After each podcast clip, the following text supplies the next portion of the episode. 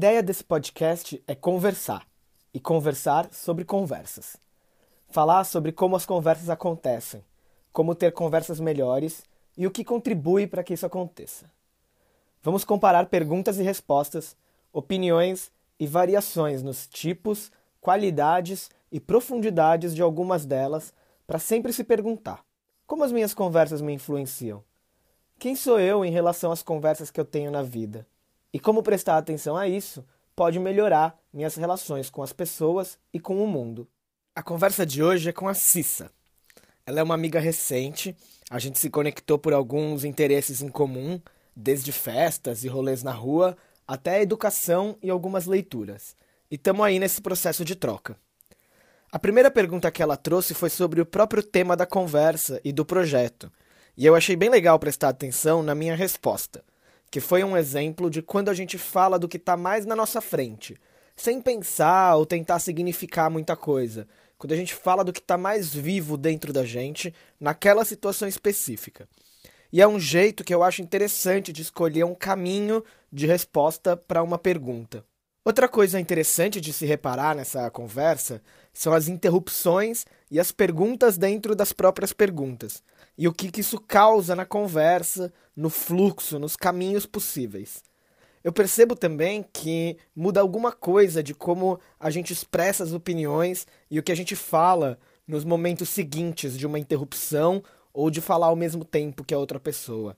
Talvez pela pouca intimidade que eu e a Cissa temos ainda e o grande interesse na opinião do outro, talvez por outros motivos somados, mas eu fico com a sensação de que muito mais poderia ter sido dito e que essa conversa poderia durar muito mais tempo e seguir outros fluxos, se a gente não tivesse num formato definido de conversa. Mas mesmo assim, a gente se manteve na proposta e no tempo do podcast.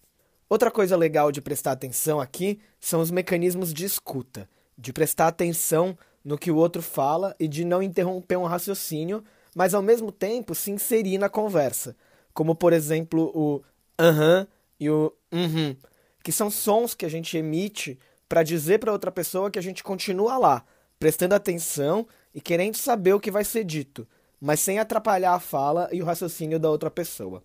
Por último, eu queria deixar uma reflexão para vocês. O quanto que os nossos processos de formação, de educação e de aprender a conversar impactam em como a gente consegue se relacionar hoje em dia, em como é, isso afeta a nossa segurança, nossa autoestima e a nossa própria autoimagem. Tem um ou outro probleminha no áudio por conta de conexão com a internet, mas não prejudica em nada a conversa e eu optei por deixar assim. Então agora fiquem com o papo com a Cissa. É, eu sou a Cecília, é, tenho 38 anos agora, fiz esse ano. que mais? Trabalho com educação há bastante tempo. É... Nossa, tem uma coisa que eu tenho pensado sobre, né? Como a gente, para de... falar da gente, primeira coisa a gente fala de trabalho, né? Que droga, né? Tipo, o que é... eu faço? é, quando eu faço mil coisas, né? Não só isso. É, enfim, acho que eu estou num momento também de transição, porque eu trabalhei com sala de aula como professora por 15 anos ou mais, e aí agora eu estou trabalhando com formação de professores e me interessando por muitas outras coisas. Quer dizer, eu sempre me interessei, mas acho que indo mais profundamente para outros assuntos, enfim, né? Acho que eu estou. É... Isso não está tão em foco agora na minha vida, né? É, tenho estudado bastante sobre o feminismo, é uma pauta que me interessa muito, lido bastante sobre isso. Também sobre alimentação, sobre veganismo. É, eu não sou vegana, é, parei de comer carne vermelha faz uns um ano e meio, dois anos, é, mas me interesso e tenho ido atrás disso. É, na verdade, eu sou uma pessoa que me interessa por muitas coisas, é, comunicação não violenta, é, enfim, sou uma curiosa. E aí também fiquei bem curiosa com esse projeto, quando eu vi você postando várias coisas sobre conversas. Acho que mesmo antes né, do podcast você tinha proposto uns jantares de conversa tal. Isso são coisas que me interessam, assim, um pouco como as pessoas se relacionam, como elas se comunicam, como a gente pode hum, sei lá, se, é, se, relacionar de um jeito mais aberto, mais honesto entre a gente, enfim. É, tem outras coisas também que eu vou atrás, mas acho que deve ficar uma lista, vai ficando ridículo isso, né? É, tipo, checklist. É, então eu vou começar. A minha primeira pergunta tem a ver um pouco com isso, com a minha curiosidade ah. sobre os projetos que você que você desenvolve, né? Então a minha pergunta é essa, assim, um pouco. Eu queria saber um pouco mais dos projetos. Eu sei que você estava ou está na Elect, é, mas eu sei bem pouco, assim. Então eu queria saber desses projetos que você desenvolve e um pouco como que você foi chegando nisso, assim, como que foi a sua trajetória para chegar nisso. É, enfim, uma coisa mais aberta, assim. Tá, legal. Adorei a pergunta. É, deixa eu pensar por onde que eu começo a responder. Acho que talvez um, um, começo formal, assim, né, de tudo, mas que não é um começo. A minha formação é, universitária, né, em comunicação, uhum. É claro, muito voltada para publicidade, para propaganda, mas desde sempre é, não, não era isso que me interessava, assim, na uhum. faculdade, né? Tanto que eu nunca fui trabalhar com, com criação publicitária, nem nada disso. Fui sempre pro lado do, do vídeo, primeiro, mas uhum. sempre me interessando por questões ali de comunicação, teoria da comunicação, semiótica, linguagem, é, uhum. outras coisas nessa, nessa linha, né?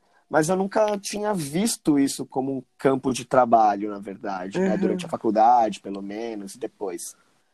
É...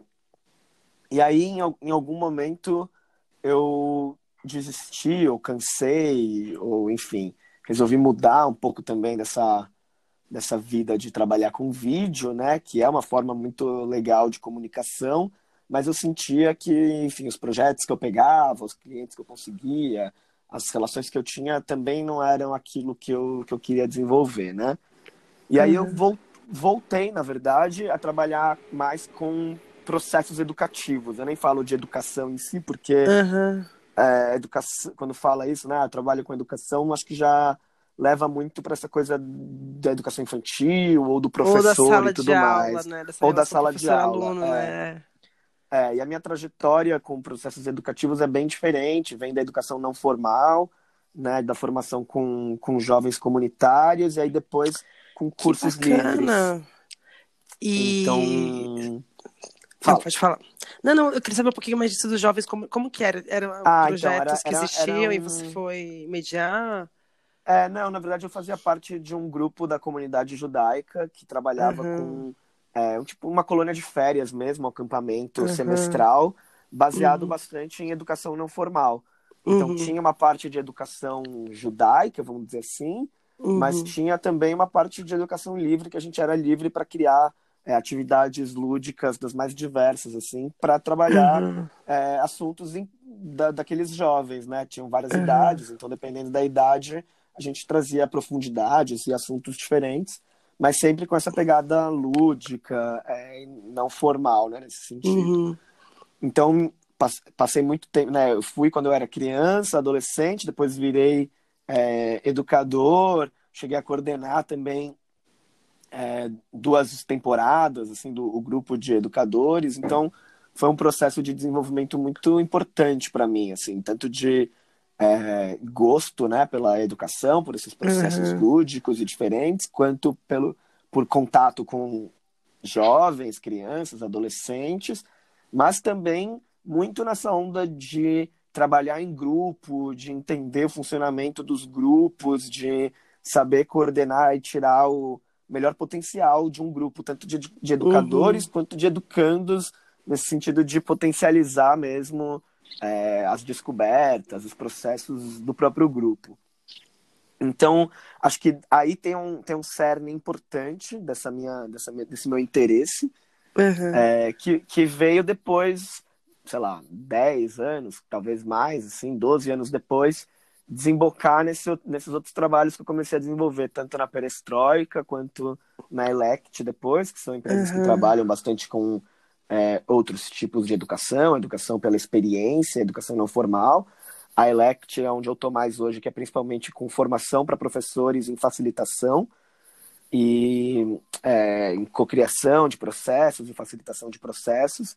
Então é sempre nessa pegada mesmo de entender o grupo como uma potência criativa, uma potência de conhecimento e extrair desse grupo, então, é, do coletivo pro coletivo, o conhecimento que já está lá, né? Então, todas, as atividades que a gente traz são muito mais para provocar a reflexão, é claro, com alguns insumos de conhecimentos que a gente já adquiriu em outros processos, mas muito mais fazendo os grupos se relacionarem, se é, co-facilitarem para entender, então, dentro dos seus contextos, quais são as potências, o que podem ser melhorados nas relações, nas conversas, é, nos processos em si, na relação que a gente tem mesmo com os próprios processos do dia a dia, seja de trabalho, uhum. seja de relação com a outra pessoa. Então a gente trabalha muitos conceitos e muitas vivências disso, desde comunicação, comunicação não violenta, até é, vulnerabilidade, a potência que isso traz para as relações, para as uhum. construções, é, a importância dos processos muito mais do que do resultado final, que na maioria das vezes é incerto e não controlável. Então, é na verdade uma mudança mesmo de olhar e de como de estar no mundo mesmo, de uhum. se relacionar com o mundo à nossa volta e com as pessoas que que eu acho que a gente provoca. E aí nesse trabalho, nesses trabalhos, é, essa questão da, da comunicação que já era muito presente para mim veio ficando mais forte, né?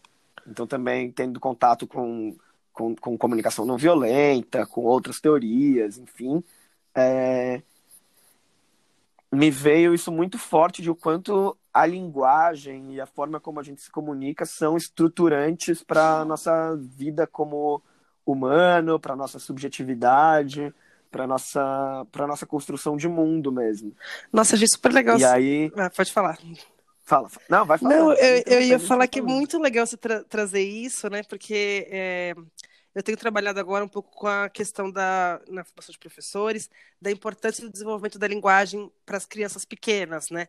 De como a linguagem, uhum. através da linguagem, ela desenvolve o pensamento dela, né? Tipo, a criança pequena, ela põe o pensamento em palavras, né? Materializa em... e, a, é, e a gente e a também, gente... né? Adulto, enfim, né? É, e com, e com criança pequena que está aprendendo a falar, isso fica muito, muito claro, né? Porque você vê que a própria formação da, da subjetividade, né? De quem é aquela criança. Passa pela linguagem. Desenvolve né? junto com a formação da linguagem, Sim. né? Não, não é que a criança primeiro é a criança e depois ela começa a falar Sim, quem ela expressar, é, né? ou ela começa, é, ou ela começa a se expressar e depois ela entende quem ela e é. E dessa importância, importância dessa interação do juntas, outro, né? Só, só tem a linguagem.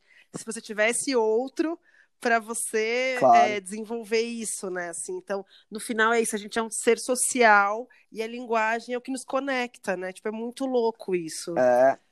E a gente tende a achar que essa coisa de ah, o homem é um ser social quer dizer que a gente anda em grupo. Ou que Mas a linguagem é, tá dada. Não é só né? isso. Ou que, tipo, que essa, é, que essa, é, é, é muito isso, legal né? você gente, trazer isso, porque. A gente se forma Exatamente. mesmo na relação com o outro. E a gente fala disso, assim, a criança aprende a se comunicar, né? Quando a gente pensa isso em comunicação uhum. não violenta, né? Sei lá, na minha formação, eu não aprendi a expressar os meus sentimentos.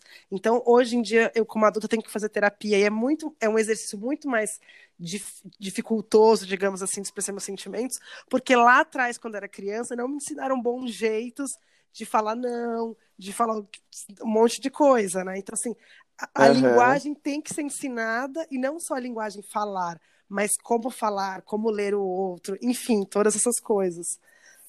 Claro, e isso passa muito por um autoconhecimento também, que quanto mais cedo começa, melhor pode se desenvolver, mais longe vai. É né? mais escolhas então, a gente você fez um né? trabalho é, a gente fez um trabalho na semana passada com alguns alunos que a gente estava falando sobre medos, né?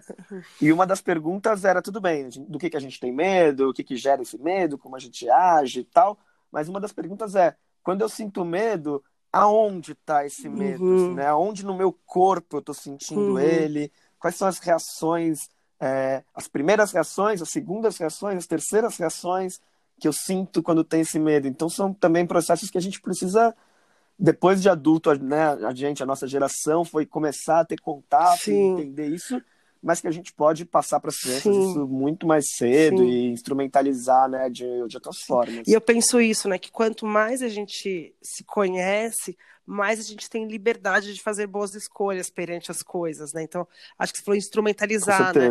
É, esses conhecimentos são instrumentos que fazem com que a gente se relacione melhor, com que a gente lide melhor com as coisas, porque senão a gente só reage, né? Tipo, acontece alguma coisa. Com certeza, reajo, com certeza. falar, nossa, E, estou com verdade, medo, como eu vou lidar com isso, né? É, e aí isso tá, isso tá na verdade, no, na, é, no começo, assim, também do que você perguntou da minha, da- do meu projeto de oficina de conversa, Uhum. né? Então, vai bem nessa linha de instrumentalizar mais as pessoas e, e o podcast também para isso, da gente entender o, como a gente conversa, Uhum. que é, elementos, que atitudes dentro de uma conversa que vão gerar conversas mais é, interessantes, ou mais produtivas, ou mais assertivas e tal. Porque é isso, senão a gente só entra meio de, no automático, né? A Uhum. gente aprendeu a falar, a gente aprendeu a conversar, e a gente vai indo, vai indo, vai indo, e a gente não para para prestar atenção é, no que de verdade que a gente está construindo, ou como que a gente pode conversar melhor com as E pessoas. o que a gente está né? comunicando, né? Porque às vezes a gente pensa que está comunicando uma É. coisa, né? Mas não, mas está tão claro.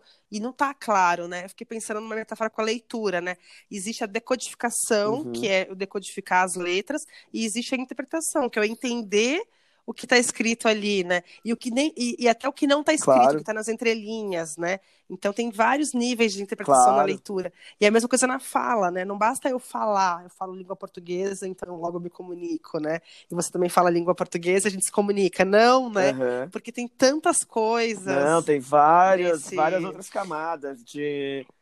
E aí entra esse, esse meu estudo de semiótica mesmo, Uhum. semiologia que tem, enfim, a gente tem o código, tem o léxico, Uhum. tem a ideologia, tem um monte de outras camadas que vão influenciar na, na escolha dos, das palavras, Uhum. vamos chamar assim para simplificar, que eu uso, e também no entendimento que cada pessoa vai Uhum. ter da somatória das palavras que eu estou usando em cada contexto para comunicar cada tipo de coisa. Fora o, né? que tá, o que tá no não verbal também, né? Porque, tipo, aqui, aqui no nosso Isso. caso só tem o verbal, né? Mas assim, quando a gente tá ao vivo, né? Quantas outras camadas de coisas que, Uhum. que- do meu corpo, É, do como- movimento é, corporal, a face, é, enfim, os barulhos, os sorrisos, os olhos, tudo comunica no final das contas. né? É. Até as minhas histórias de vida, os gente- meus pre- meus preconceitos pré-estabelecidos, os preconceitos, Sim, né? sim. Ah, igual você falou antes, né? Onde eu conheci essa pessoa, quais é, né, coisas que eu penso sobre quem eu conheci de tal jeito. É que eu tô lendo um livro sobre racismo da Grada Quilomba, que chama Memórias de Plantação, Uhum. e ela fala muito disso, assim, né? De quando é, do que as pessoas falam para ela enquanto negra e do que, que isso já carrega. Então, tipo assim, ah, você não é daqui. Sei lá, falaram isso para ela na biblioteca da universidade. Uhum. Logo que uma pessoa negra, então, não, não, não faz parte do corpo de universitários, né? Então, é... Sim, sim, tem muita. É isso também. É isso, a, né, a roupa que você vai usar, a, a cor da sua pele, o seu Uhum. gênero, sua expressão de gênero. até o como então tem um você monte fala, de coisa que vão né? influenciar E ali, até esse né? domínio da linguagem, É. né? Quanto mais de uma forma rebuscada, ou não sei o que você fala, mais as pessoas falam, nossa, essa pessoa, nananana. E quando você fala de um jeito mais simples, Uhum. Claro. quantos outros preconceitos já tem que você encaixa essa pessoa nesse lugar, né? É, e dependendo do lugar é o contrário, né? Você vai num meio acadêmico, numa reunião de professores de universidade, você fala de um, de um jeito um pouco mais simples, é o contrário, Sim. né? Vão te julgar porque você não tá O usando léxico, o da- léxico, né? As palavras. daquele ambiente, né? nor- É, É, ou numa discussão É. teórica de algum ramo específico, isso acontece É. muito também. Então, tudo isso faz parte dessa minha reflexão de conversa, e, eu, e é o que eu tento trazer um pouco, tanto nessas, nessas propostas de conversa aqui no podcast, quanto também na minha oficina de Uhum. conversa, que são vários exercícios de reflexão individual e de troca coletiva, para a gente também entender é, quais, quem é a gente quando conversa, Uhum. né? Então, claro, eu não, dou, eu não vou dar conta de ah, acabar tudo que existe dentro de, dos processos de comunicação humanos e de Uhum. conversa, mas é uma são oficinas que eu faço justamente para instrumentalizar mais e deixar as pessoas mais capazes de ser elas mesmas Uhum. dentro de uma conversa. Basicamente é isso, assim, o meu objetivo. Nossa, super bacana. E o que é muito legal, porque eu acho que eu já posso emendar a minha primeira pergunta para você, Uhum. porque tem a ver com uma coisa que você citou é, aqui nesse nosso primeiro papo, que é uh, um pouco da forma como a gente foi educados e criados, uhum. né? Eu queria saber se tem alguma coisa na sua formação, principalmente de infância, seja na escola ou em casa, da sua educação, que você mudaria, que você gostaria que fosse diferente na forma como você foi educada, educada e o que é isso, qual seria essa diferença?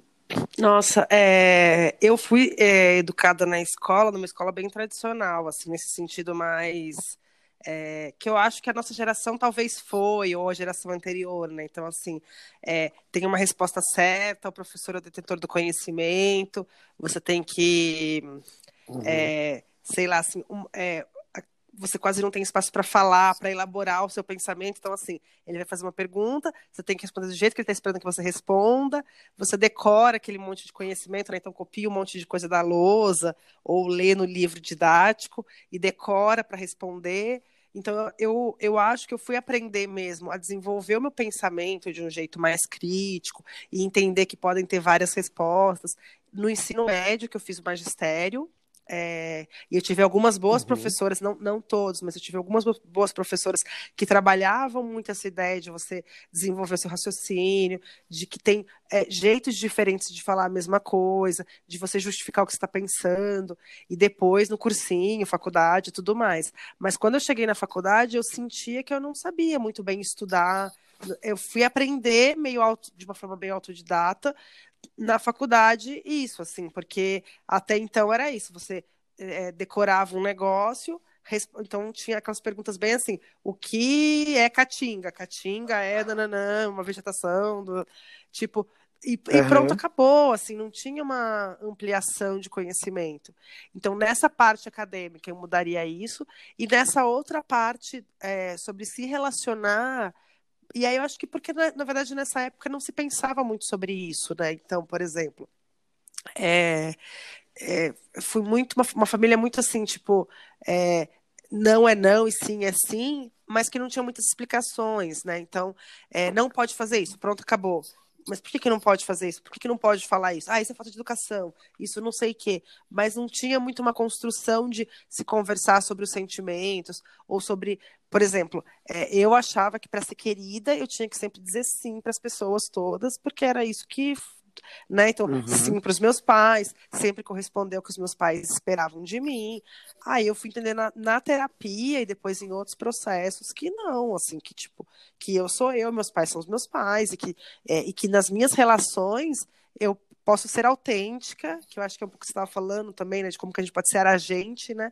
E uhum. posso dizer sim, posso dizer que tem bons jeitos, jeitos educados, jeitos de, de dizer as coisas, né?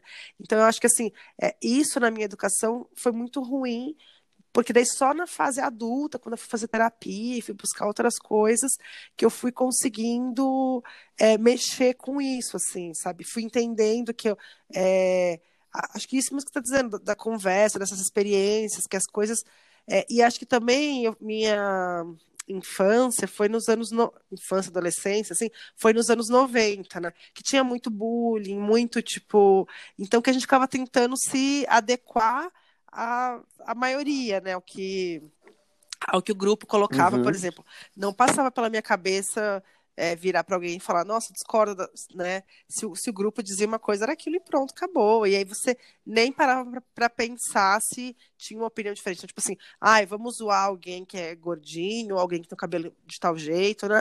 Vamos zoar. E aí você dava graças a Deus que não era você que estava sendo zoado, né? É, Naquele, Naquele dia, dia né? exa exatamente, porque depois ia ser você. E era uma coisa tipo assim, ai, não aguenta, não sei o que lá. E aí os professores, meu, imagina, não estavam nem aí com essas coisas, né? Tipo, é, acho que não, não tinha um olhar para isso, para os professores também intervirem, para fazer uma conversa sobre relações. Imagina, coisas que depois eu, como professora, uhum fui fazer muito assim com as minhas com os meus alunos, seja de educação infantil, seja dos mais velhos, assim, tipo, nossa, mas peraí, você gosta quando alguém fala assim com você? Você não tá gostando? Você pode dizer que você não tá gostando, fala para ele, né? Então, isso foi, foram coisas uhum. que eu fui aprender na fase adulta, que eu sempre olho para trás e falo, nossa, eu queria tanto que tivessem me ensinado desse jeito, que, que eu tivesse tido a chance de ouvir essas conversas, né? Porque é isso, porque você se, torna uma pessoa muito mais segura. Eu era muito insegura, muito, né? E aí eu fui me, me, ganhando essa segurança depois na fase adulta, né? Então eu acho que isso eu gostaria que tivesse sido diferente, porque eu acho que eu teria, sei lá, talvez seguido caminhos diferentes, não sei, mas mas tive a sorte depois de ter, fazer terapia, encontrar esses processos também e, e que me ajudaram bastante. Acho que é um pouco isso. É, é, eu fiquei, fiquei, pensando sobre isso, isso que você falou agora sobre a segurança, né? O quanto que a, que a gente estava falando antes, né? O quanto que a gente se conhecer, entender também, é, enfim, como a gente está no mundo, a nossa autenticidade tem muito a ver com esses processos de, de segurança e insegurança mesmo. Com né? certeza. Né? Eu acho que, tipo, é, quanto mais você se conhece, e eu acho que assim, quanto mais você entende que não existe um jeito certo de estar no mundo, um jeito certo de fazer as coisas, mais você fica seguro, né? E mais você consegue se conectar com tipo, o que você quer, o que faz sentido para você. Porque eu acho que também, sei lá, pensando de um jeito mais genérico na sociedade, né? Antes tinha um modelo de jeito certo, que era você é, estudar, arranjar um emprego, se casar, se você fosse mulher, você ia ser mãe, talvez trabalhar fora ou talvez cuidar dos filhos, o cara ia ser o provedor, e esse uhum. era o jeito uhum. certo. Por muito tempo, por exemplo, o divórcio era um absurdo, porque o jeito certo era que você casasse e ficasse naquele casamento pro resto da sua vida. Foda-se se você tem feliz, né? Era um jeito certo uhum. que se considerava muito a. Um, o, desejo das pessoas, né? O desejo individual, né? Então, é, e aí tinha esse monte de coisa que a gente sabe, né? Então, tipo, a pessoa fingia que estava casada, feliz no casamento, mas traía a esposa, traía o marido, tipo, era uma bosta aquele casamento, mas que a gente até fala né, da, das aparências, né? Assim, era uma, sei lá, uma geração, uma época que as aparências valiam muito mais do que as pessoas estavam sentindo, né? E eu acho que, por sorte, a gente vem se repensando uhum. enquanto sociedade, também acho que na nossa bolha, talvez, mas talvez para além da nossa bolha, e, e conseguindo ser, tipo, prestar atenção no, no, no, desejo de cada um, né? No que faz sentido para cada um, e não no, nesse jeito certo, né? Uhum. Eu acho que quando eu era muito insegura, eu achava é. que tinha um jeito certo de fazer as coisas, e se eu não estava fazendo daquele jeito certo, é, logo, eu que estava uhum. errada, né? Eu que, eu que tinha que me adequar. É, e acho que, e acho que até a própria descoberta, se é que se pode chamar de uhum. descoberta, né? Do, do, desejo humano é algo recente, né? Sei lá, Freud, falando sim, de Freud, por exemplo, tem 100 anos, tipo, antes nem, existia essa palavra com esse conceito uhum. de, enfim, desejo. Então acho que a gente tá, tá nesse processo coletivo Sim, mesmo. Acho que de, de entender as pessoas individualmente e acho que de entendendo que cada um é um, né? Que por mais que a gente uhum. seja muito parecido. Até, tipo, sei lá, irmãos gêmeos, os mesmos pais, a mesma escola. Cada um é um, gosta de coisas diferentes, faz coisas diferentes, né? Eu acho que essa é a, a magia do, do, ser humano, assim, né?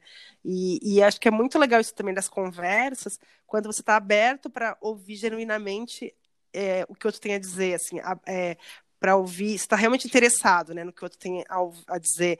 Porque você descobre uhum. um outro universo, você fala, caramba, olha essa pessoa, olha a história dela.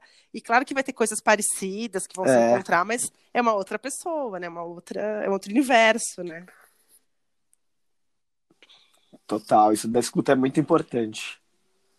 É, acho que muda tudo né, é, numa não, conversa. Sim, que... Uma vez eu fui fazer um curso de comunicação não violenta e o primeiro exercício era assim, que você é, você estava com uma pessoa que você não conhecia e você ia falar por três minutos e depois você ia escutar por três minutos, sem interromper a pessoa, né? E aí uhum. a gente fala do quanto é aflitivo, né? Porque a gente tem essa mania de é, a pessoa faz, fala, eu também, não, não, não. Assim, você quer sempre é, interromper a pessoa ou voltar para si mesmo, ou, né? É, não que na conversa não tenha que ter saídas, uhum. idas e vindas, mas era, era proposital para a gente perceber isso, né? Ou como a gente fica buscando. Sim, eu faço esse exercício também na minha na, na oficina é, e é muito conversa. legal, né? Ou a gente fica buscando a validação do outro, né? é incrível, fica, tipo, é incrível. que a pessoa diga, ah, que legal isso que você está dizendo, né?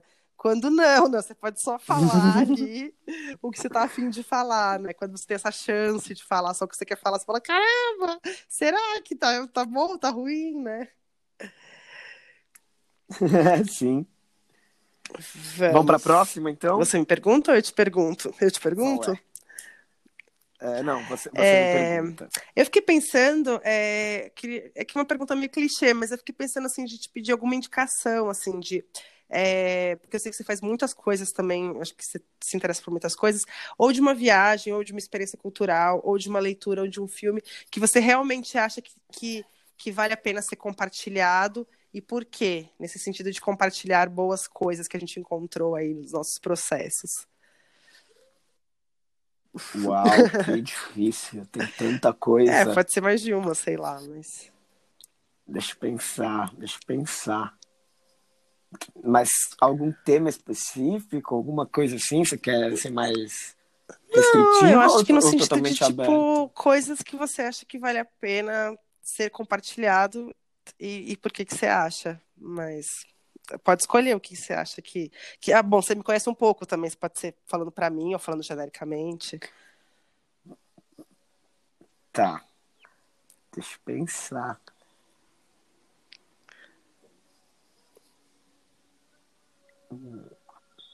Não precisa ser nada grandioso, pode ser, pode ser eu vou... Simples. É, não, então, eu vou. Eu vou. Eu, vou, eu, eu acho que eu vou é, aceitar. É. Não sei se aceitar a, palavra, a melhor palavra, mas eu vou é, utilizar um método de escolha, melhor dizendo, que é o método de a primeira coisa ah, que veio que é na cabeça. Também. Mas não porque. É, é, mas não porque ele é o mais fácil, mas sim por, porque ele está relacionado um pouco, eu acho, a essas nossas, a essa nossa, nossa percepção de o que está vivo e o que está o que tá no mundo ser o que vale mais a pena de ser compartilhado, uhum. trocado é, e conversado, assim, porque acho que isso também tem muito, muito valor. Então, e eu estou falando disso por conta da minha leitura do Paulo Freire, que já é em si uma uhum. recomendação incrível acho que a pedagogia do oprimido, uhum. principalmente, é, e principalmente nesse nosso momento sociopolítico, é, sei lá, uhum. global. Enfim, eu acho que ele faz muito sentido. Eu li, na verdade, é, no final de 2018, assim, e parecia que ele estava escrevendo uhum, naquela foda. semana. Parecia que eu estava lendo uhum. um artigo de um jornal naquela semana e ele escreveu o um negócio uhum. em 67, sabe? Então, putz, essa, essa é a minha primeira recomendação uhum. para vida. Eu sei que você já leu, eu também, mas acho que também a gente está sempre Sim. relendo e, e, e revivendo isso. Jeitos, né? Mas para mim uma das coisas também é uma outra experiência. Exato, né? de outros jeitos, de outros jeitos. Então, para mim, para mim uma das coisas mais fortes que ficaram dessa leitura foi exatamente isso de trazer à tona o que está vivo naquele momento. Isso conversa muito com as minhas vivências de facilitação, de educação, um pouco também do que você falou agora de, por exemplo, numa sala de aula, em algum contexto, quando você vê alguma coisa acontecendo, uma situação de opressão, uhum. ou de bullying, ou de é, discordância e tal, trazer aquilo à tona para um grupo e conversar a potência que isso tem é muito maior do que, por exemplo, você esperar aquilo passar uhum. e depois conversar só com as pessoas que estavam envolvidas. Então tem tem muito uma forma de estar no mundo, assim, de trazer as coisas que estão na nossa frente, é, uhum. deixá-las mais claras, assim, né? Desvelar, para usar uma palavra também mais complexa uhum. em termos de conceito. É, e aí, por isso, acho que a primeira coisa que me veio na cabeça quando você perguntou é um filme que eu gosto muito, que chama The Man from Earth. Ah, não conheço. Eu não sei qual é a. Se ele tem tradução pro. Não sei se ele tem tradução uhum. português, em português, não sei se ele Deve ter, né? Eu não sei qual é o nome dele em português. É, eu assisti ele, uhum. se eu não me engano, no YouTube. Opa, então é super, super fácil de, de encontrar. É, e ele é um filme que ele basicamente se passa em um cenário só, numa sala uhum. de uma casa, assim. E eu gosto muito desse tipo de, de filme, de série e tal, que não tem cenário, que não tem roupas diferentes, que não tem nada, porque justamente uhum. ele se apoia na conversa, no diálogo.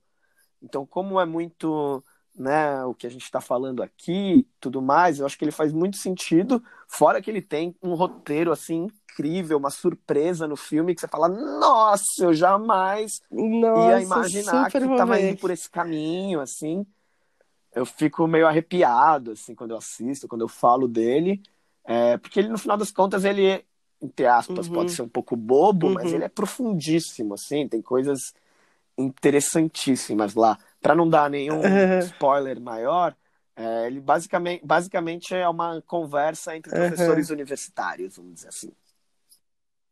E aí tem infinitas surpresas e coisas incríveis que, que acontecem no filme, então vou. Ah, eu adorei a recomendação. Não, eu adoro recomendações, porque eu tô, eu tô pensando muito é. sobre isso, assim, que existem é tantas coisas no mundo e às vezes a gente se perde nesse maré de mil coisas, né? E, é, e aí fica, tipo, e aí, sei lá, uma recomendação é alguém que já viu que falou, putz, é bacana isso aqui. E aí você fala, você, sei lá, você não perde esse tempo tanto de, de avaliação, de ver tantas coisas para escolher uma, né? Sei lá. É, né? E, e eu já tive a minha fase cinéfilo quando eu trabalhava também mais com filme, cinema, e eu achava uhum. que eu tinha que ver tudo. Basicamente, eu achava que eu tinha que ver uhum. tudo que existia de filme no mundo, os clássicos, tudo. Então, eu saí. Teve épocas que eu assistia, tipo, três filmes por dia, e uhum. chamava isso de trabalho mesmo, porque, enfim, precisava ir atrás. E eu, eu acho, no final, hoje eu acho uma grande bobagem. Porque Sim, porque acho que, acho que, a gente também entra numa e... desse consumo excessivo pelo consumo, né? Tipo assim, ah, pra, pra é, dizer que viu tudo. É. Que, eu sei lá, eu tenho muito tentado, assim, é, qual, qual é o sentido, qual é a essência, o que, que faz sentido. Porque você, até quando, sei lá, quando tem a Bienal, e aí você vai lá na Bienal e você quer ver a Bienal inteira desesperadamente uhum. durante cinco horas. Só que assim, depois da terceira hora, da segunda hora, você já tá tipo assim, tá bom, tá bom, tá bom, tá bom. E aí aquilo. É. Aí você é... compra 18 livros. Exato. Né? Ou se você não, lê não também assim, também acelerado e aquilo não fizer sentido. Tem um texto que eu gosto muito, você deve conhecer talvez. Nota sobre experiência do La Rosa, você já leu? Que, que tem até na internet. Sim, sim, sim. o Arroz é uma puta referência. E, exatamente, porque ele fala isso, assim, que é nos passam muitas coisas, mas poucas coisas nos tocam. E o que nos toca é o que é experiência, uhum. né? O que se torna experiência, né? Porque e eu levo muitos para as minhas é. alunas, professoras, quando eu estou dando é, formação, por causa disso, né? Porque assim, a escola às vezes enche de conteúdo, enche de coisas, e a gente na vida, né, consome um monte de coisa nesse afã de dizer que viu todos os filmes, que nananã, que leu todos os últimos livros, que viu todas as séries. Só que assim, se aquilo, é isso que você falou, se aquilo ali depois de dois meses eu já nem lembro, tipo, aquilo não me tocou, aquilo ali foi só, tipo, um, né, passou, né? E aí. É. Passou, é, mas não, não gerou passou, nada, né? não ficou nada daquilo para mim, né? Então, eu tenho tentado muito pensar nesse no minimalismo e no que, que me é. toca, é. que faz sentido, assim, de porque a gente não vai dar conta de ver Sim. todos os filmes, de ler todos os livros, de todas as obras, né? É, a é. Vida... não, não cabe, não cabe nas Exatamente. vidas humanas, né? Eu, tava, eu vi alguém falando esses dias que é, o que um aluno médio, assim, retém, por exemplo, da escola, né, dos 10 anos de, de estudos, uhum. né, da, sei lá, do primeiro ano ao terceiro colegial, equivaleria, tipo, a um ano Caramba, e meio de conteúdo. Foda. e, é, e é, tipo, mano, então por que, que a gente, tipo, por que, que a gente tá entuchando Exatamente, de tanta, né? né? De tanta coisa, assim, quanto tem outro, muitos outros jeitos e outras e, vivências e talvez, importantes assim, né, ali, o, né? Da forma de educação infantil, né, o brincar, o, o ter tempo livre, pra, sei lá, né, é tão mais importante... Isso né? Do que esse monte de ah, inglês, matemática, Kumon, e faz balé, e, faz... Ah", e aí fica só numa encheção de coisas que não, não gera nada, né? Assim, é, é muito louco a gente. É, total. E e das próprias, sei lá, das próprias disciplinas mesmo, né? Assim, tipo, óbvio, tem coisas ali da matemática que você precisa começar uhum. na adição e, e, e para multiplicação, para depois chegar lá no, uhum. no, colegial em matrizes, sei lá, o quê. E tem esse processo todo, mas ele poderia ser tão mais. Eu acho que assim, e tão mais con Bem conectado acabado, também com a vida relacionado, real, né? Isso, vivencial, conectado né? com o que a gente... Isso, tem um texto do Rubem isso, Alves que ele fala isso. isso. né? Que a gente aprende coisas super complexas e chega em casa e não sabe trocar o fio do chuveiro, sei lá, assim, né? Porque a gente foi especializando uhum. tanto as coisas, por um lado. Então, assim, tem a pessoa que eu chamo que troca o fio do chuveiro, tem a pessoa que eu chamo que põe o o quadro na parede, tem a pessoa que faz a minha roupa, tem a pessoa que cozinha a minha comida. E, e a gente foi assim, perdendo contato total com tudo isso que, que se é, diz respeito a gente, né? até o nosso corpo, né? A parte da medicina, a gente delega alguém que vai saber se eu estou bem, se eu não estou bem. A gente parou de prestar atenção sobre a gente mesmo. E, e ao mesmo tempo a gente aprende um monte de conteúdo sem relacionar com a nossa vida, né? É, eu andei estudando bastante sobre sagrado feminino, essa questão do, né, do, do, do, ciclo feminino, da, do ciclo menstrual da mulher e tudo mais. E eu fico pensando, poxa vida, eu aprendi uhum. em tantos momentos da minha escolaridade sobre o ciclo menstrual, só que era ensinado de um jeito que não era assim, eu decorava, fazia a prova, exatamente. Aquele jeito técnico, né? do meu próprio corpo. Então, agora, aos 30 anos que eu fui realmente me conectar com isso. Ah, qual é o meu ciclo menstrual? Não, quando começa? Não, não, não, quais hormônios? De um jeito que faz sentido, eu observo o meu corpo e aí eu falo, ah, isso é isso, né? Tipo, conecto esse conhecimento científico com o meu corpo, né? Mas até por 30 uhum, anos, isso uhum. foi tipo, ah, de... ah, tá bom, tem que decorar, decoro os nomes, faço a prova, Exatamente. O endométrio, é. o hormônio, né? o não sei o quê, tal. E, e, assim, de um jeito que não conectava. Meu, metade dos alunos ali são mulheres e não conectava claro. com o que a gente estava vivendo. Uhum. E aí, para to todos os outros conhecimentos, né? Então a escola acho que tem que a escola formal tem que se repensar é. muito ainda, né? Acho que ela vem se repensando, mas tem um baita tem que, caminho que... aí para é, ainda bem que eu me vejo exatamente nesse também nesse lugar profissional, né, de tentar transformar esses processos, a escola, de trazer outros mais, olhares, né? Mas também com é, com passos de Sim. formiguinha, né? Porque também é um sistema todo Sim. gigantesco que é Sim. difícil da gente ter, da gente conseguir influenciar. E eu penso muito assim, assim, enquanto todo, o vestibular né? não mudar, aos poucos vai a gente. Porque o vestibular é, é um, é, uma, é um depósito ali de conheço falando do Paulo Freire, né? Você devolve ali tudo que você é. coloca na sua cabeça, né? Tipo, ah. Então, assim, enquanto o vestibular também não for diferente, também não vai ser a, a escola, né? Porque também tem esse funil ali, né? Sei lá. Claro, e é para mim o próprio conceito Sim. de vestibular, né? Quer dizer, a gente precisa. Não, a gente parte do princípio. É, já é bizarro mundo, isso, mas... né? Pô, se a gente para começar, né? É, Exatamente. Se a gente caber todo mundo. Não é, não é um, não é um direito à educação, pro, dessas né? Seleções, tem que ter acesso, né? De parte daí. É, é. É, então, mas acho que vai mudar é. nas próximas décadas. É, a gente trabalha para isso, né? Vamos ver. É, total, total. É, Cissa, eu tenho mais uma, uma mais duas perguntas, na verdade. É, tô na dúvida aqui da tô na dúvida aqui da, da, da ordem, mas acho que eu vou fazer. Vou deixar. Tá.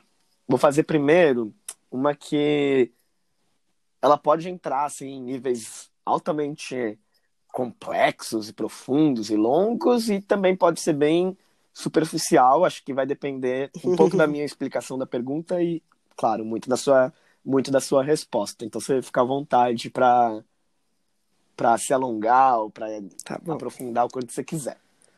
Que é a seguinte: eu gosto muito de uma, de uma referência, que claro que ela não é total, mas ela serve muito de referência, que eu uso bastante, que eu pergunto muito para as pessoas, que é a questão da na conversa ou num processo comunicativo, né, da, uhum. da dialética, né? Aquela coisa de tese, antítese uhum. e síntese é, que acho que é um pouco uhum. autoexplicativo, né? Então por isso que eu falo que tem toda uma toda uma um destrinchamento teórico, uma galera se debruçou sobre isso, mas um pouco autoexplicativo também pela pelo próprio uhum. conceito de cada uma das palavras, né? E eu gosto de perguntar para as pessoas se elas se consideram mais tese, mais síntese uhum. ou mais antítese, e se isso muda ou mudou ao longo da vida. Nossa. Caramba. É, eu acho que hoje em dia é, eu fico mais da síntese, assim. É, eu, eu tento muito não ser. É, assim, de não ser de um lado só, sabe? Eu tento muito é, buscar as possibilidades, assim, das coisas, sabe? Tentar compreender as coisas de uma forma mais global e tentar uhum. entender os, os, as possibilidades de pontos de vista diferentes. Se bem que tem, tem assuntos que eu acho que, sei lá, sei lá, que são mais no lugar de valores ou de coisas que, tipo, é aquilo e pronto, né? Assim, é, acho difícil É... Não, porque, sei lá, é... eu gosto muito de um podcast que chama Mamilos, talvez você conheça e que ela se propõe essa coisa uhum. assim, né, de levar do, duas opiniões diferentes do mesmo tema, né? E para algumas coisas eu acho que super cabe você pensar dos dois lados e tudo mais. Mas tem outras coisas que eu acho que eu já tô com a, com a com a, com a, tese, enfim, muito enraizada, né? Eu lembro muito quando eu ouvi um que era, tipo, sobre a questão armamentista, sobre se liberava é, as armas para as pessoas ou não, né? E, e eu lembro que hum, ela, elas levaram. O, o cara que era o cara que tipo, era a favor de não liberar era um cara que não tinha tão, tantos bons argumentos, ou que não era tão ferrenho na, na defesa dele. Mas era um cara que tinha muito claro isso, cara de humanas. É, tipo, é isso, para mim é isso. Uhum. Sou contra a liberação. Ele até tinha argumentos e tal, mas é que o cara que era da defesa das armas tinha argumentos muito ferrenhos, sabe? Assim, ele é, na questão do debate, ele debatia muito bem. Sei. Mas, ao mesmo tempo, isso me deixou muito incomodada, porque eu sou super contra a liberação das armas, sabe? E o cara não conseguia me, é, me convencer, mas eu via que na questão técnica de debate, ele era melhor, entre aspas, né? Que ele defendia muito bem. É, mas uhum. eu acho que é isso, assim. Tem algumas coisas para mim que são valores, tipo isso, assim. Eu não simplesmente acho um absurdo as pessoas terem armas, porque eu acho que acho que ao ter armas você parte é, se transforma é uma sociedade na qual eu não acredito, porque está falando aqui da conversa, da escuta, né? E aí você é, ter armas é você tipo uhum. abolir completamente a, a, possibilidade da conversa, do diálogo, e a gente se enfrenta pela força física. Quem tem mais força, mais arma, no caso, quem está mais bem armado ou usa melhor essa arma, é quem vai sabe assim, para mim é uma coisa assim inconcebível. Mas muitas outras coisas eu gosto de é, não ir por um caminho só, porque eu acredito muito nisso que a ciência para mim, a ciência segue esse caminho, sabe? Da tese, da antítese, da síntese. É, quando a gente vai olhando para a ciência, né, um monte de coisa que era um uhum. dado e que era tipo, ai, nossa. Ah, bom, tem uma piadinha que eu amo, que é uma piadinha que é assim, tipo, um, bilhete, um, um bilhetinho escrito assim. Manda. É, glúten, isso também vai passar, assinado o ovo. Porque, tipo, dessa coisa que antes o já foi o vilão, já foi o, ai, o maravilhoso, como a enfim. E, e aí, aí, você vai vendo que no final, eu acredito muito na coisa do equilíbrio. Uhum. Eu sempre falo muito isso, assim. Eu sempre acho que o caminho do meio, para muitas coisas, para a grande maioria das coisas, é o melhor caminho, sabe? Assim, essa coisa assim de que nem tanto ao mar, nem tanto à terra. E às vezes, é, algumas teses são muitas, todo mundo vai seguindo aquilo, mas depois vem alguém e contra-argumenta aquilo, e a gente vai chegando numa possibilidade que os dois têm. É, tem pontos positivos e pontos que. E eu acho que a ciência avança desse jeito, sabe? Acho que uma coisa que eu acho maravilhosa da ciência é essa ideia das perguntas, essa ideia de que as coisas não estão é, sacramentadas e pronto, acabou, né? Quando a gente vai olhando assim, você está sempre em, sempre em evolução, sempre uhum. se questionando, e aí surgem novos pontos, e às vezes aqueles teóricos que, tipo, que já foram o máximo, de repente começa uma outra onda de pensamento que vai trazendo que, putz, é, não é tão assim, ou até tipo de ampliar aquilo, né? Sei lá, o Paulo Freire continua, igual você falou, né? Continua sendo super atual, maravilhoso, e aí um monte de gente vem ampliar o que ele diz, vem é, trazer o que ele diz em outras comunidades de outros jeitos, enfim, né? É, no mínimo, eu acredito numa ampliação, sabe? Eu acho que é, a gente vai uhum. retestando aquilo, revendo, e pode ser que aquilo continue atual, mas você pode ir ampliando aquele pensamento, né? Então eu acho que enquanto pessoa, eu sou muito mais síntese, né? Mas eu acho que eu tenho algumas teses mais minhas também, que é isso, que tipo, ah, não, não, não vem querer desqualificar o Paulo Freire, puta que pariu, sabe? tipo, quando vem esses, esses caras, tipo, sei, ah, sei a educação tá assim, sei lá, esses ministros, essas pessoas meu, que não conhecem Paulo Freire, com certeza, né? Falando essas coisas, tipo, ah, não, meu filho, vai, vai estudar e depois você vem falar comigo. Então, é, apesar de dizer que eu acho que eu, eu tento ser da síntese, mas eu acho que tem coisas que também não dá para ser.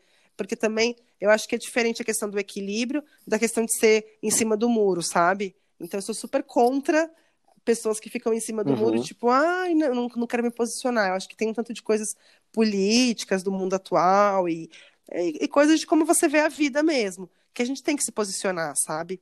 E aí, se, ainda que depois alguém possa vir e possa é, comprovar que você estava errado, mostrar outros jeitos de pensar e tudo mais, mas É, eu acho que a gente tem que se posicionar. E eu acho que não se posicionar, tipo, ah, eu, essa é a minha opinião. Se posicionar, acho que a gente tem que estudar, assim, tem que, tem que ir atrás de ler, tem que ir atrás de entender as coisas. Não estou falando de sair dando opinião a torta direito da minha cabeça, assim. Eu acho que a gente tem que. Acho que a ciência está aí para isso, né? Para ajudar a gente a se embasar nas uhum. coisas, enfim, para a gente também não sair falando merda da cabeça que acho que está acontecendo muito isso também, né? Acho que também veio uma onda de, ai, todo mundo tem que opinar, né? E todo mundo quer dar opinião, e aí começa um monte de opinião que, tipo, mas baseada no que você está falando isso, né? É, então, enfim, acho que é um uhum. pouco isso. Beleza. Agora. Gostei. Tá bom. É, últimas perguntas, então. É, a minha última.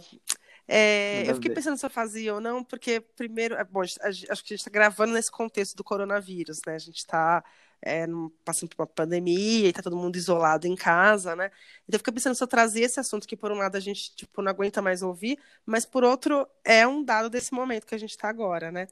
É, e eu fiquei pensando, é, minha pergunta é, né, como que você tem visto essa situação é, nesse sentido, que eu acho que é mais amplo, é, do do, dos impactos para a economia, da gente ter que ficar para um monte de coisa ter que parar, e dessas duas linhas, né? Uma linha que vai dizer ah, a economia não pode parar, é o fim do mundo se a economia parar, e de uma linha que vai dizer, tipo, meu, a saúde vem em primeiro lugar, ou como que a gente vai se repensando para que a vida continue de certa forma, mas é, desse jeito. Enfim, como você tem uhum. visto isso, vivenciado, o que você tem pensado sobre isso? Olha, acho que tem algumas coisas, assim. A primeira é que eu acho que essa discussão se pode é, se é melhor melhor ficar em casa, melhor não ficar em casa, o que, que prejudica mais, o que, que mata mais, se é ficar, se é, se é a influência do vírus, se é a influência da economia, uhum. eu acho que é uma discussão um pouco pobre, é, em vários sentidos. Uhum. O primeiro é que faltam dados. É, o segundo é que falta capacidade das pessoas que estão discutindo isso para colher e analisar esses dados.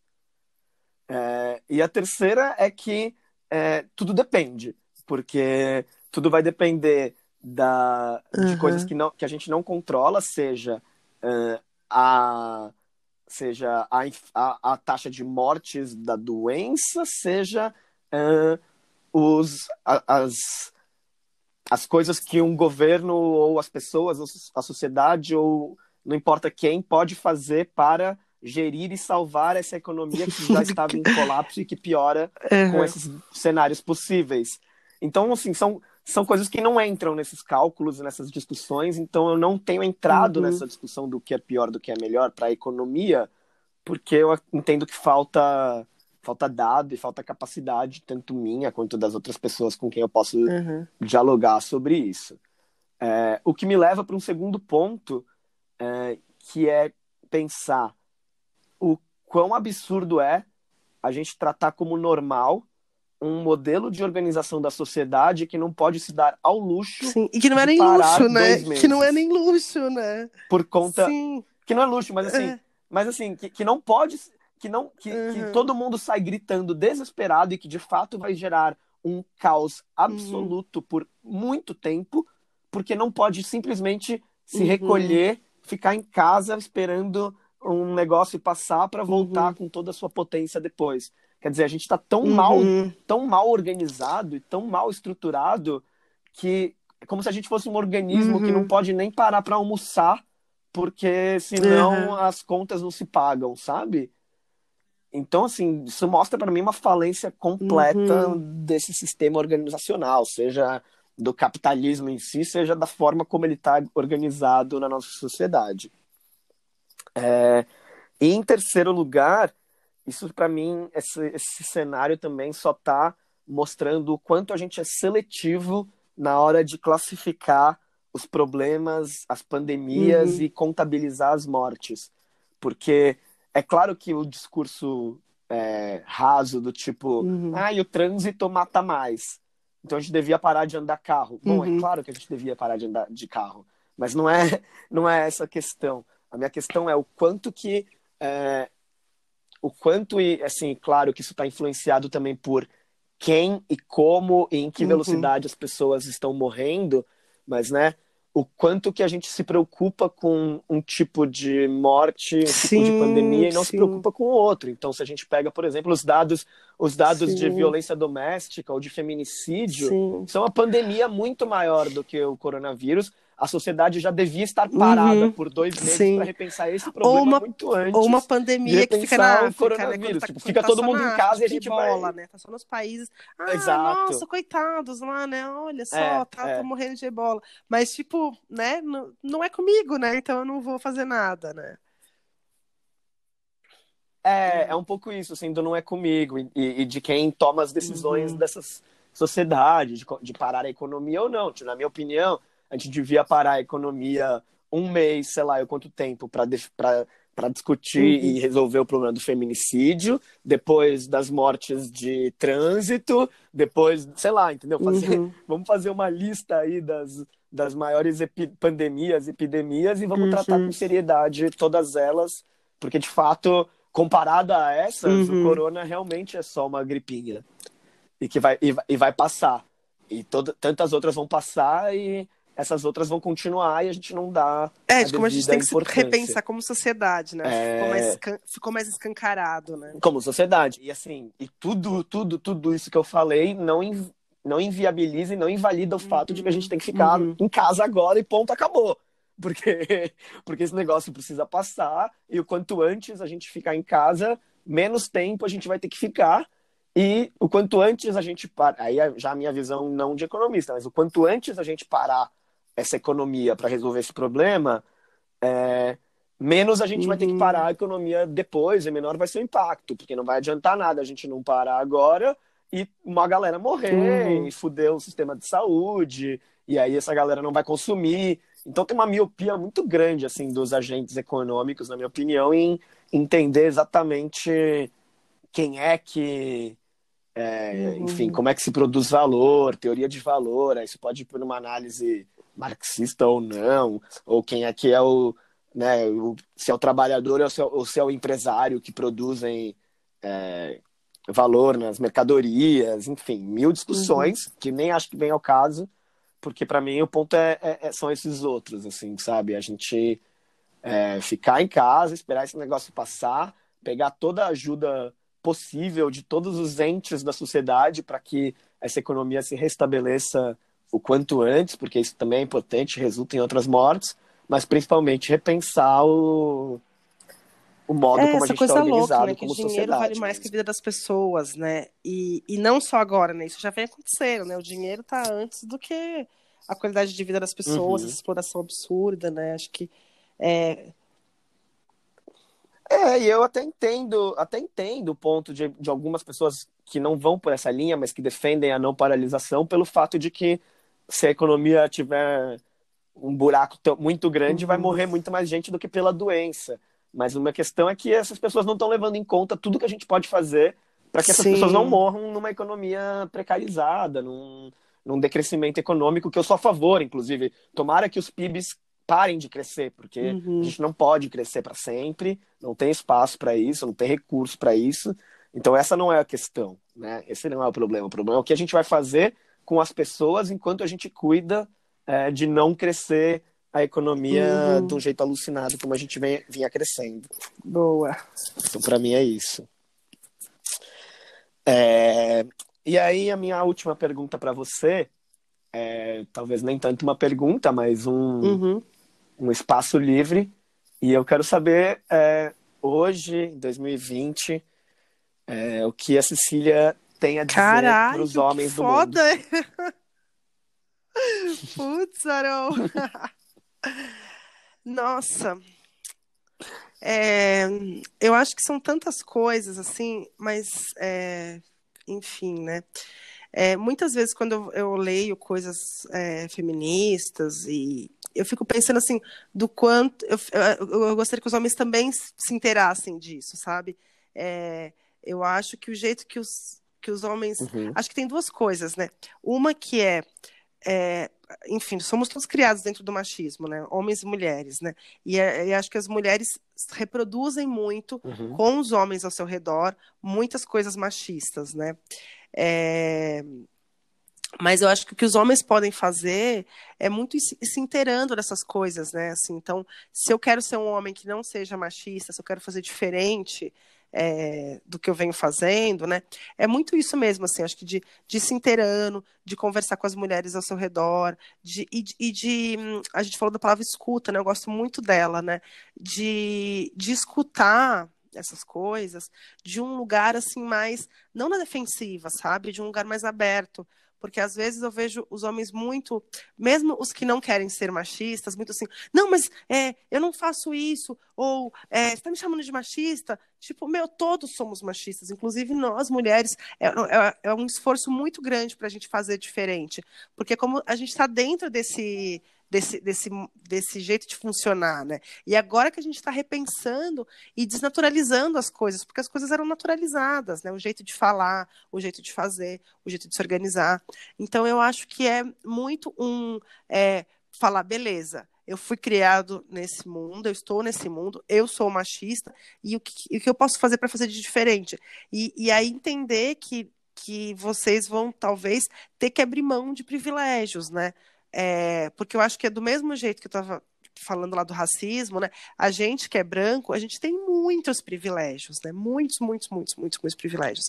E aí, como que a gente reconhece esses privilégios e vai tentando é, fazer as coisas de um, de um, outro lugar, né? Fazer as coisas. É, assim, de mudar um pensamento mesmo. É, é muito foda, porque é, é hum, o jeito que você estava falando do capitalismo antes também, né? As coisas estão muito bem amarradas e muito. Então, por exemplo, mesmo o capitalismo, né? Ele vai e, e engole esses. É esses discursos, né, e transforma em mais um produto, né. Então o feminismo já virou camisetinha da Zara, né, com frases é, eu sou feminista, bababibi, né, a questão do racismo também já virou um monte de slogans, né. Então assim é, eu acho que é um pouco isso, assim, de, de tentar se inteirar das coisas, é, de pensar como eu posso ser um aliado né, dessa luta, né? Não no lugar de é, eu vou assumir a. Né? Então, acho que os homens não têm que assumir essa, esse protagonismo dessa luta, mas pensar como, como eu posso ser um aliado e tá aberto mesmo para escutar, tá aberto mesmo para se repensar e tá aberto para abrir uhum. mão desses privilégios, porque passa por por perder privilégios, né? Por perder. É, e, mas entender que é, tem um livro da Bell Hooks que eu gosto muito, que é O Feminismo é para Todos, e que eu indico muito a leitura, porque é, ele, ele, traz também do que o feminismo é para todos, porque todo mundo se ferra com o machismo, inclusive os homens, né? É, com toda essa uhum. coerção do, do, dos sentimentos, com toda essa coerção que vocês sofrem, do tipo, ai, não vai ser mariquinhas, não vai ser mulherzinha, não pode chorar, ai, não pode fazer isso, né? Então, é, assim, os homens também têm um monte de amarras que a sociedade coloca por eles serem homens. Você tem que ser o provedor, você tem que nananã, você, né? Então, assim, também os homens saem prejudicados, digamos assim, dessa situação. Ela não é boa para ninguém, porque acho que tem muita gente também que lê que o feminismo seria uma inversão de valores, né? Seria o contrário do machismo, quando não é nada disso, né? É, então, o machismo também é ruim para os homens. Então, uhum. Então, acho que acho que é disso. Assim, acho que eu falaria para para esse homem, né, que quer é, se relacionar com as mulheres e com o mundo de um outro lugar, é, é ir se informar e ler, conversar com as mulheres, com uma escuta aberta, de um lugar assim de que, ah, beleza, quero, quero escutar, quero aprender, quero saber como é. Porque uma coisa que eu converso muito com as minhas amigas é que tem coisas que a gente fala que um homem nunca vai sentir, sabe? Sobre, por exemplo, você é, ficar com medo por causa uhum. da roupa que você está vestindo, ficar com medo porque você está, tipo, à noite numa certa rua, porque um cara falou de um jeito com você e você se sente super desconfortável com aquilo, você se sente super objetificada com aquilo. E, e essas coisas. É, é, é você está na pele de uma mulher para você sentir isso. Quando está na pele de homem, você pode se aproximar, mas você não sente isso no corpo. Que, você está falando do medo que a gente sente no corpo, né? Essa coisa que você sente no corpo, que você fala, caramba, se eu for pega aqui, você, né? Então, assim, tem um tanto de coisas pelas quais a gente passa Uhum. que assim que são que fazem marcas na gente assim e que um homem não vai sentir não, não vai assim sab saber desse lugar assim porque ele não vive isso mas ele pode estar aberto para escutar, para se aproximar, e não para ficar tipo assim, ai, mas a gente homem também, ai, mas também, sabe assim, essa coisa tipo, é, que, não, que não vai dizer que é mimimi, mas sempre tem uma contraposição, sempre tem uma, né, então eu acho que, acho que, acho que era isso que eu falaria. é. Ótimo, amei. amei, amei, escutei. Ai, você acho pode ser é um divulgador, que eu sei que você já é um divulgador dessas é, causas. Acho que é isso. A gente vai. Eu sou super, eu sou super. E acho que eu busco esse meu lugar mesmo, e, enfim, entender tudo isso e me aproximar tanto quanto possível, é, enfim, das teorias, das visões, uhum. das opiniões e das, das, das vivências também, né?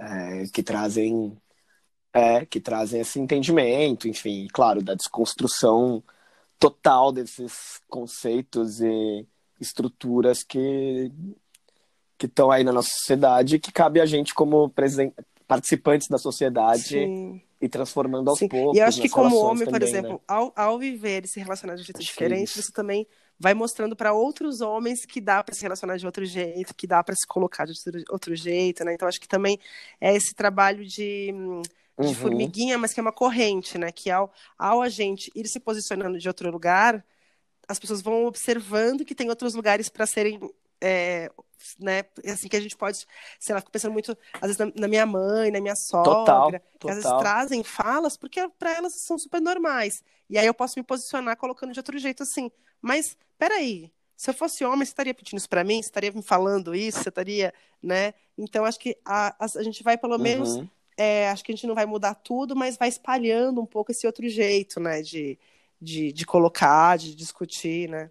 Claro, eu quero acreditar também que da, da do meu jeito, da minha forma de, é, como você falou, né, uhum. né, ser um apoiador da, da causa e da transformação, assim, eu já tenha também influenciado outros amigos homens uhum. a se é. manifestar. É, no mínimo se repensar, né? No mínimo pensar né? que tem outro jeito. Que, né? Uma é busca nisso. Possível. No mínimo. Mas é, é isso, é. Aaron. Oba, adorei nossa conversa. É, acho que daria para passar muito mais tempo, né? Mas eu tenho tentado sim, ficar sim. por volta dessa uma hora que a gente já atingiu há um pouquinho tempo. e, e é isso, vamos seguir conversando e vou vamos encerrar com um tchau duplo, que aí fica sim, um tchau para quem escutar a gente tá no bom. futuro. Tchau, tchau. Tá bom? Beijo. Beijo, tchau. É isso aí, pessoal. Obrigado por ter ouvido o podcast até aqui. Quero deixar o recado de quem tiver sugestão de perguntas para as próximas conversas, pode me inscrever, preferencialmente no Twitter, que é @aronfreller com dois L's, e compartilhem aí esse episódio, manda para as pessoas, comenta comigo o que vocês acharam, que a gente vai seguir produzindo nas próximas semanas e eu quero saber a opinião de todo mundo. Valeu, tchau.